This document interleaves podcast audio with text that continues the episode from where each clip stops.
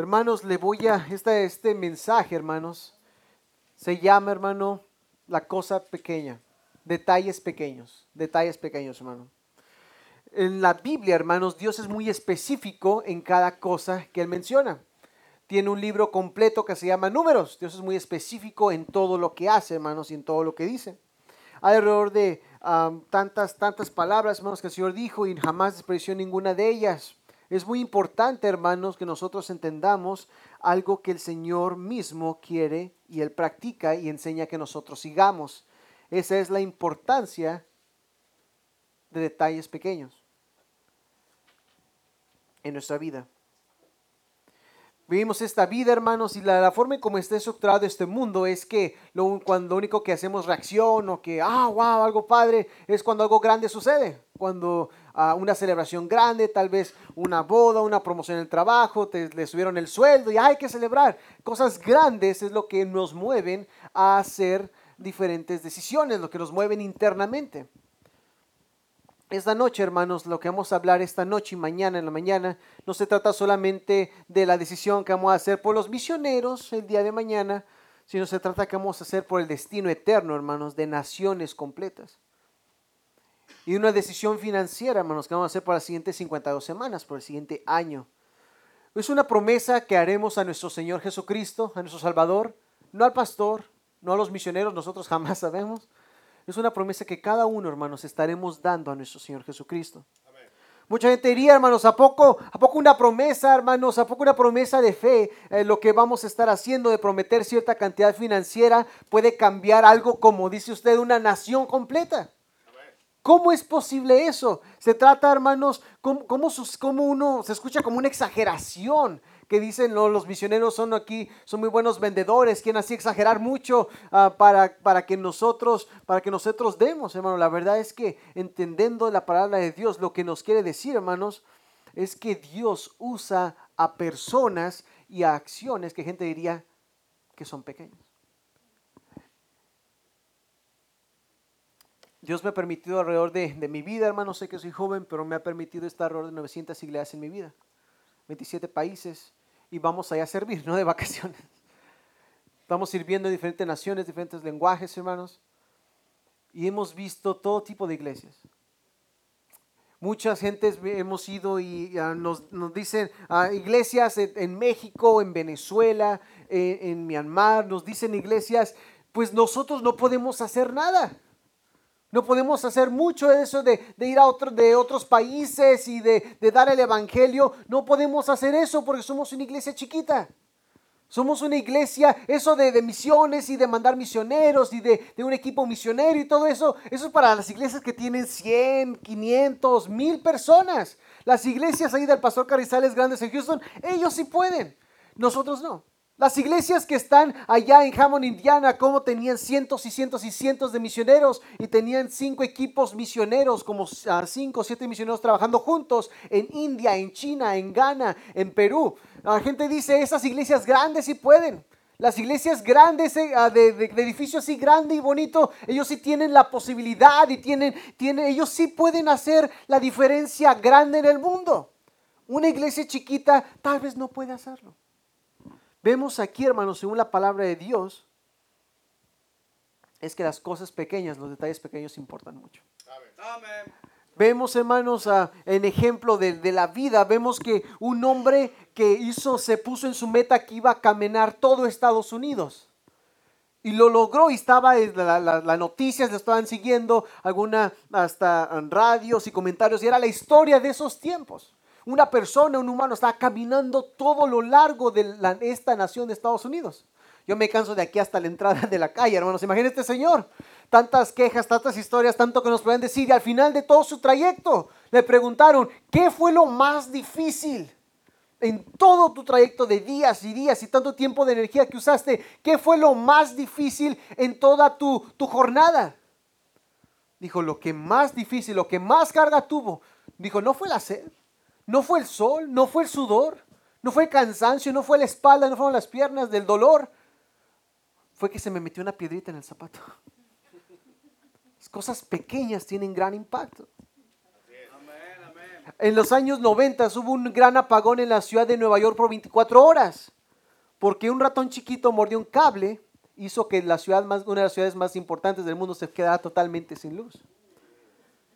Un hombre vio en un jardín, hermanos, una telaraña y se le ocurrió la idea de construir los puentes modernos que tenemos en estos días.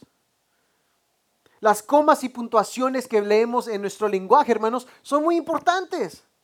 No es lo mismo decir buenos días, ¿cómo amaneciste? A decir buenos días, ¿cómo amaneciste? Se escucha mal, ¿no? Cosas pequeñas tienen gran importancia. El peor ataque en esta nación, hermanos. Sé que somos, somos mexicanos, hermanos, pero debemos amar esta nación. Cuánto beneficio nos ha dado a nosotros y ha sido de gran bendición no solo a nosotros, para nuestras generaciones. Hermanos, esta nación, el ataque más, más conocido y peor en la historia de Estados Unidos, aparte de Pearl Harbor para ah, la Segunda Guerra Mundial, pero fue, ocurrió en el, ah, en el 11 de septiembre del año 2001. Derribaron dos torres, se conocen como las Torres Gemelas, y más de y miles de personas murieron, hermanos, excepto pocos. Estaba leyendo un estudio acerca de esto y el director general de la compañía, una compañía que estaba en ese edificio, no, él no pudo llegar a tiempo a su trabajo porque era el primer día de kinder de su hijo y eso sucedió que por llevar a su niño al kinder no llegó a tiempo a su trabajo y él nunca estuvo en el edificio y no murió. Había una señora que iba a trabajar ese día a las Torres Gemelas, pero desayunando se manchó su vestido y en, lugar de ir a un trabajo profesional como son las torres ahí que, tenían de negocios para no ir con su ropa sucia, ella decidió, decidió correr rápido a su apartamento y volverse a cambiar. En ese tiempo ella vio en las noticias que las torres habían caído. Detalles pequeñitos. Uno dice, ah, son coincidencias. ¿De veras?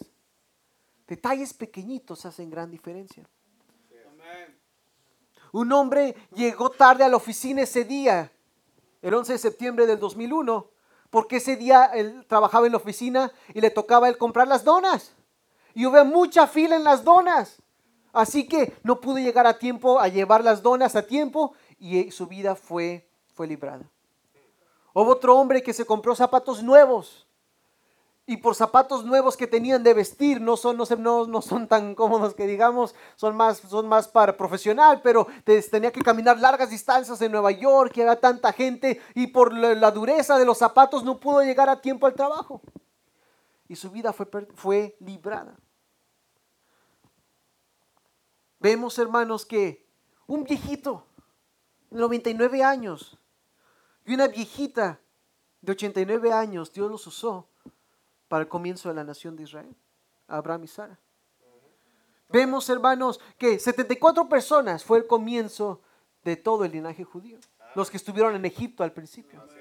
Poquitos, pero gran impacto. Vemos, hermanos, que un jovencito, chiquito, joven, derrotó a uno de los gigantes más temidos de la historia. Al paladín que todos le tenían terror. A un Saúl que era describido como el más grande y más fuerte de la nación de Israel, le tenían miedo. Y un jovencito lo derrotó. Lo que es insignificante a nuestros ojos o pequeño a nuestros ojos, no lo es a los ojos del Señor Jesucristo jovencito con una piedra y una onda derrotó al gigante. Sansón con una quijada de burro mató a más de mil filisteos. El ejército de Gedeón fue reducido de 32 mil a 300 para derrotar a los marianitas. Pequeñas cosas, hermanos, eventos pequeños, pueblos pequeños, que, que son pequeños a nuestra vista, hacen gran diferencia en la eternidad. Un fugitivo que mató a una persona, antes de, estaba en el camino ir al trono, pero por matar a una persona tuvo que escapar. Moisés. Estuvo 40 años de pastor de ovejitas. Y Dios lo usó para liberar a toda una nación. Amén, amén. nos enseña, hermanos, que el diluvio los comenzó con una sola gota. Cosas pequeñas tienen gran impacto. Dos pedazos de madera y tres clavos hicieron nuestra salvación posible cosas pequeñas tienen gran impacto. Los animo, hermanos, en esta noche a que no veamos nuestra iglesia, su iglesia, con malos ojos.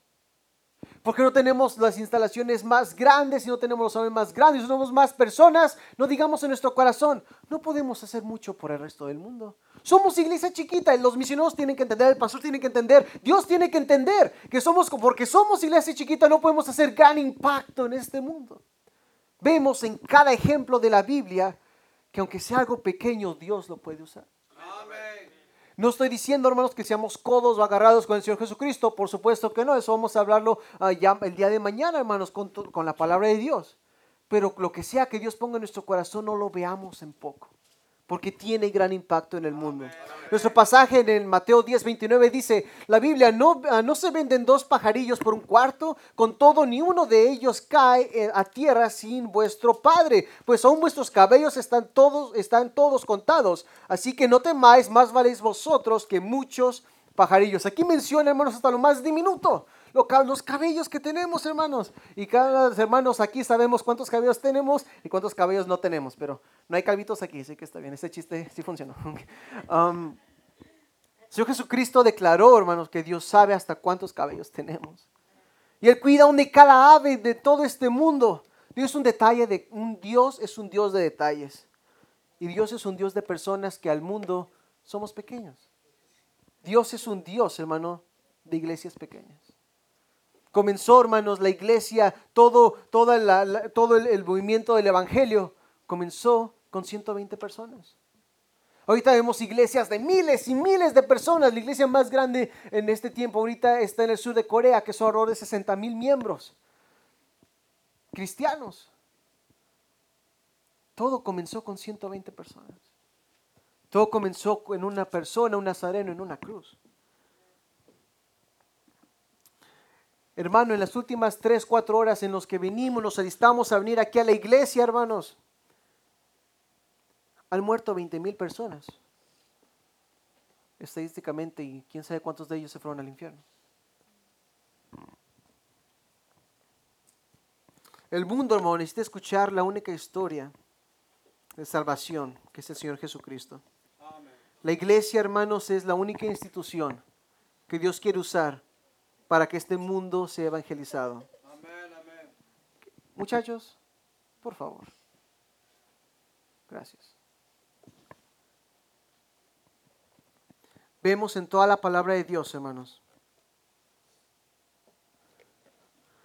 cómo Dios puede usar a una sola persona. ¿Ustedes cuántos años tienen aquí de existencia, pastor, de la iglesia? ¿Seis años? ¿Cinco años? Seis años, felicidades, hermanos. Vemos aquí, hermanos, ya el resultado de seis años de mucho trabajo. Horas incontables y tantas inversiones, hermanos, y tanto tiempo en oración.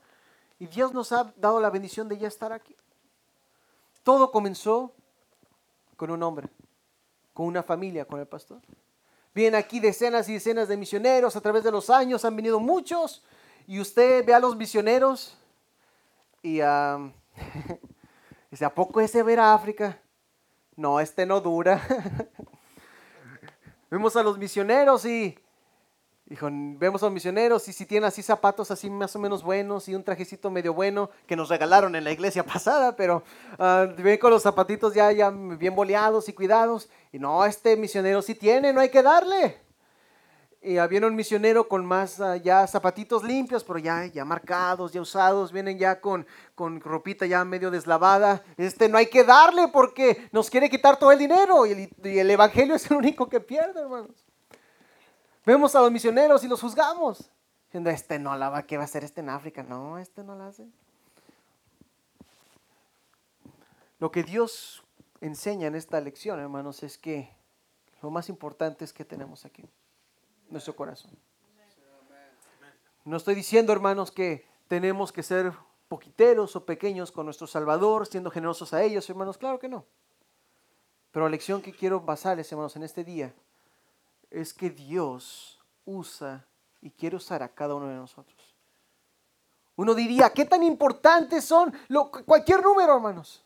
Tal vez usted diría, hermano, yo no tengo mucho dinero, no tengo ahorita la posibilidad de trabajar, me quitaron el trabajo, me cortaron horas, me despidieron a mi esposo y ya no tengo mucho trabajo yo ahorita, está lento el trabajo, ya ve cómo está la economía bajándose.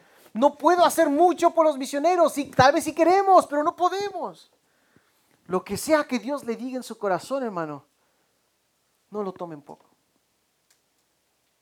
No lo tomemos en poco la obra del Señor, hermanos. Vemos a no tomemos en poco al siervo del Señor. Como mencioné, ¿a poco es de ver África? ¿A poco es de ver Israel? No, ni habla hebreo. O sea, ¿se acuerdan, hermanos? Los primeros misioneros que fueron a, a México a darnos el Evangelio. Estaba hablando con un pastor ya de 87 años hace unos días. Y él me comentó de cómo era lo, cómo lo que le decían a él antes de ir a México como misionero. Americano, güero, ya pues, cabello ya, ya blanco, ya, ya grande el hombre. Y le dijeron, si vas a México, no duras el año. Es muy difícil, la gente es muy dura. En ese entonces, hermanos, en, esos, en esos, años, el catolicismo estaba muy agresivo, hasta el cura. Hay, hermanos, ustedes saben, hay pueblos donde el cura manda. Política no importa, el que manda en los pueblos, hay ciertos pueblos que el que manda en el pueblo es el cura. Y si dicen, a ese no lo queremos aquí, hacemos todo lo posible para que ese no esté aquí. Hermano, como nación, Dios nos mandó a misioneros y a misioneros y misioneros. Y en lo que me explicó este misionero, ya, ya veterano, ya grande en edad, con su experiencia, lo que me dijo, decían, la gente, yo pasaba ahí a, las iglesias a presentar el ministerio de vamos a México. Y la gente decía, no, tú no duras. La gente no, los mexicanos son muy duros. Aman al catolicismo mucho, es muy difícil. Pero con un hombre comenzó todo. Los misioneros pioneros que fueron a México, hermanos, conocido como el hermano Alfredo, tantos misioneros, el hermano Ashcraft, el, abuelo. Con un solo hombre, hermanos, es que nosotros somos salvos. Si usted acuerda de esa persona que le dio el Evangelio, tal vez no fue ni en esta iglesia.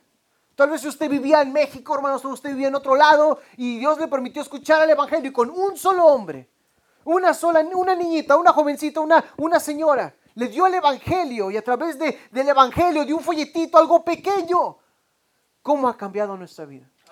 Algo pequeño tiene gran importancia, tiene gran impacto. Una semilla chiquita de mostaza, para una la ve chiquita, insignificante, hace unos árboles más grandes que uno pueda ver. Hermanos, en nuestra obra al Señor, cualquiera que sea, no la veamos en poco. Si sea cuidar a los niños, y hermano, usted conoce a sus niños, cuidarlos está, tremendo. Sea cuidar a los niños, sea hacer el aseo, sea barrer, sea predicar, sea ganar almas, cualquiera sea que nuestra labor sea. No la tomemos en poco. Terminando, hermanos, gracias por su, su atención.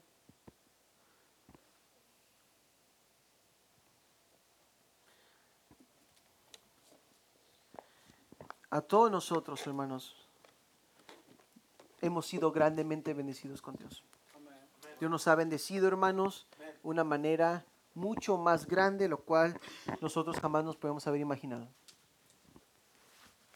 Dios, aparte de darnos salud, aparte de darnos una familia, un lugar seguro donde ir, dormir, llamarlo nuestro, nos ha dado la salvación. Una persona hizo tanto sacrificio, hermano, ya que nosotros tenemos el, ya tengamos el Evangelio. Y ya que lo tenemos ahora, hermanos, Dios nos manda que lo digamos a todo el mundo.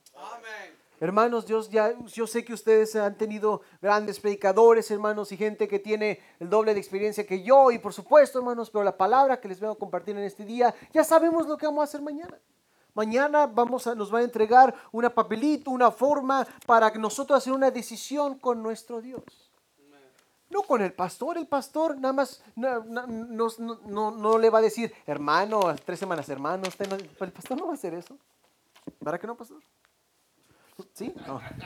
Ya me arruinó el sermón, pastor. Los misioneros, vea que nos damos cuenta, hermano. Usted no sabe, ah, la hermana no, no, no sabemos eso nosotros. Esta decisión es entre usted y su Salvador. Amén, amén.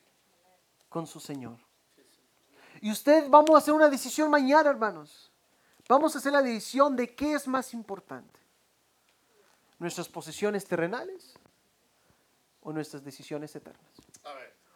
por las decisiones que hagamos mañana, va a realizar el cambio de tantas familias al sur de México.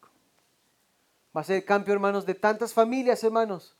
Chile, Colombia, Venezuela, Perú, Sudáfrica, tantos misioneros, hermanos.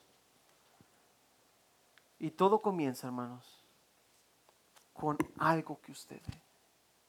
Aunque sea pequeño, aunque sea poco, Dios lo toma en sus manos. Más importante, hermanos, comienza con la obediencia. Sabemos lo que vamos a hacer mañana, hermanos. Lo entendemos, ya lo hemos, nos lo han enseñado, nos lo han predicado. Una decisión con Dios. Y terminando, hermanos, abran sus Biblias, por favor. Segunda de Corintios 8. Segunda de Corintios 8, hermanos.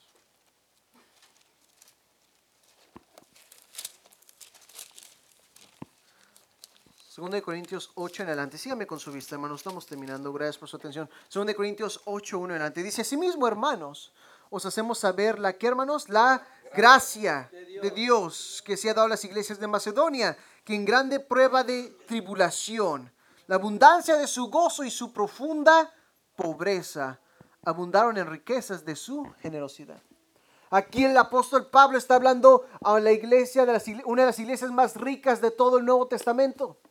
En ese entonces la nación de Corinto era conocida como una de las más grandes de su tiempo. Tenía gran parte de costa, así que los mercantes iban ahí con los barcos y hacían mucho negocio en esa ciudad. Se puede decir era como Dallas o Houston o Los Ángeles o Nueva York o, Detroit, una de las, de las, ah, ciudades más grandes que hacían mucho negocio y mucho movimiento financiero. Les estaba enseñando a ellos acerca de lo que vamos a hacer mañana una decisión por Dios de dar a su obra para que el mundo conozca el Evangelio. Y les da un ejemplo de otra iglesia que él conoció. Las iglesias, hermanos, en Macedonia. Macedonia, hermanos, era en este contexto, los cristianos eran perseguidos. Decía aquí en tribulación grande y dicen en profunda pobreza. Hermano, no le estamos pidiendo los millones. ¿Qué les estamos pidiendo? Aquí dice, hermanos. Versículo 3. Habla de la sorpresa del apóstol. Dice, pues doy testimonio de que con agrado, dando conforme a sus fuerzas, diciendo, él, yo sabía su condición financiera, yo sabía lo que ganaban, yo sabía cómo estaban de, negocios, yo sabía la persecución que tenían, le quitaban el trabajo por ser cristiano, le quitaban el trabajo por, por ser de otra religión, le quitaban trabajo, hermanos, y, tanta, tanta opresión y persecución a, a los cristianos en ese tiempo, y diciendo, dieron conforme a sus fuerzas, dieron lo que uno esperaría que dieran. Y dice Pablo, y dieron aún más allá de sus fuerzas. Aún más allá la iglesia le dice, siguiente versículo, versículo, versículo 4, dice, pidiéndolo con muchos ruegos que le consiguiésemos el privilegio de participar en este servicio para los santos. Diciendo, pastor, imagínese que, que mañana usted se despierta y están muchos hermanos alrededor ahí de, de la casa esperando lo que usted salga. Y los hermanos le rueguen, hermano pastor, le ruego que me deje dar a misiones. Se nos cae así muerto, como dice el hermano.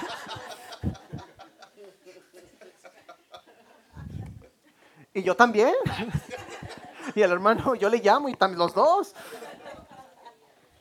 Pidiéndolo con muchos ruegos. El privilegio, no es una carga, de participar en este servicio para los santos. Dice, no como lo esperábamos, otra vez hablando de su sorpresa, no como lo esperábamos, dieron más allá de lo que podían. ¿Y cómo y por qué lo hicieron? Aquí dice, sino que asimismo se dieron primeramente al Señor y luego a nosotros por la voluntad de Dios. Hermanos, este versículo lo analizamos y terminamos. Gracias por su atención. Versículo 5 dice, sino que asimismo se dieron primeramente al Señor. Lo que les pedimos, hermanos, la decisión que vamos a hacer mañana, la cual ya tenemos que haber orado todo este mes. Para el Señor, ¿qué es lo que quieres que yo te dé? De lo mucho, de lo todo que me has dado, ¿qué es lo que quieres que te dé en esta área específica de darle a las misiones? Comienzo todo, todo comenzó diciendo, hermanos, sino que asimismo se dieron primeramente al Señor. En esta noche, hermanos, hagamos la decisión de darnos primeramente al Señor.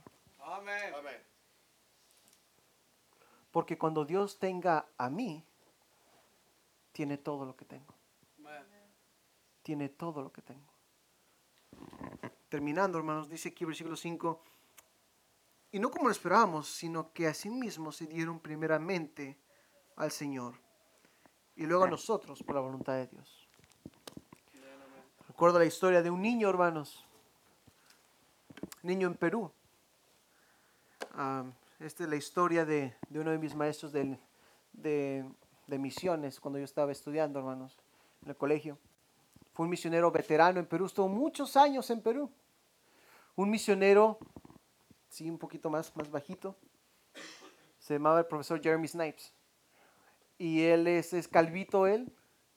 Y él cuando enseña se pone rojo, rojo, rojo, rojo, rojo. Es güero, güero, güero con Gu mayúscula, hermano. Era güero, güero, güero.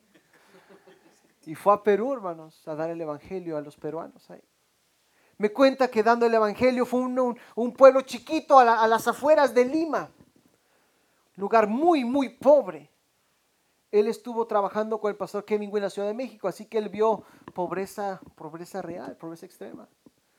Y yendo a Perú, ya él vio la gran necesidad ahí de las personas financieramente. Y comenzó ahí a testificar, a, dar, a, dar- a comenzar una iglesia. Ya tuvo una iglesia en la, en la capital de Perú, pero estaba comenzando, tuvo una carga por estas personas. No por ser pobres, sino por ser almas sin Cristo. Estaba el Evangelio, hermanos, y llegó el tiempo, ya comenzaron ya a, ser discipulados, a saber de la palabra de Dios, y llegó el tiempo de una conferencia misionera. Y el pastor nos dijo que no sabía ni cómo decirle y tenían aquí el nudo del cuello. Estas personas están bien pobres. ¿Qué les digo? ¿Cómo les digo? Nos explicó el maestro que, que él puso un, un- un cesto así de, como estos, hermanos. No tan bonitos como este, pero un platito de ofrenda. Y él habló de este pasaje. Y su punto de su pasaje es decir, primeramente se dieron al Señor. Llegó la invitación y el predicador empezó a decir, ¿qué va a hacer usted por el Señor? ¿Qué va a dar usted para su Salvador? Llega un niñito, chiquito, y dice, aquí dice que nos tenemos que dar al Señor, ¿verdad? Es el pastor, sí. El niñito agarró el cesto, lo puso en el piso y se paró en él. El niño dijo, no tengo nada, pastor, pero voy a darme al Señor. Mucho poco lo que Dios nos pida de nosotros comienza con esa decisión. Amen. ¿Se va a dar usted al Señor, hermanos? No mañana, hoy. Esa es la decisión hoy. Orar hoy, preguntarle a Dios hoy. Como este niño. Todo comienza, hermanos, con nuestro corazón. Se dieron a sí mismo vosotros, se dieron a sí mismo al Señor. Y luego vosotros por la voluntad de Dios. Y ya el pasaje habla acerca de, de las bendiciones de, de misiones. Vamos a ver eso más adelante, mañana, hermanos. Pero si os puedo animar en una cosa, es que nos demos primeramente al Señor. Cuando Dios nos tenga realmente a nosotros, no hay nada que no le daremos. ¿Qué va a hacer usted, hermanos, en esta noche? Que le animo, hermanos, con la palabra de Dios. No, esto me ocurrió a mí esta cosa, no, es con la palabra de Dios. Es que en esta noche oremos, vengamos al altar. Y como ese niñito, nos pongamos en el cesto. Diciendo, lo mucho que tengo, Señor, que me has dado, lo generoso que has sido. Y lo poco que tengo, la, la prueba que estoy pasando. Cualquiera mi situación. Soy tuyo, Señor. Ustedes hacen la decisión.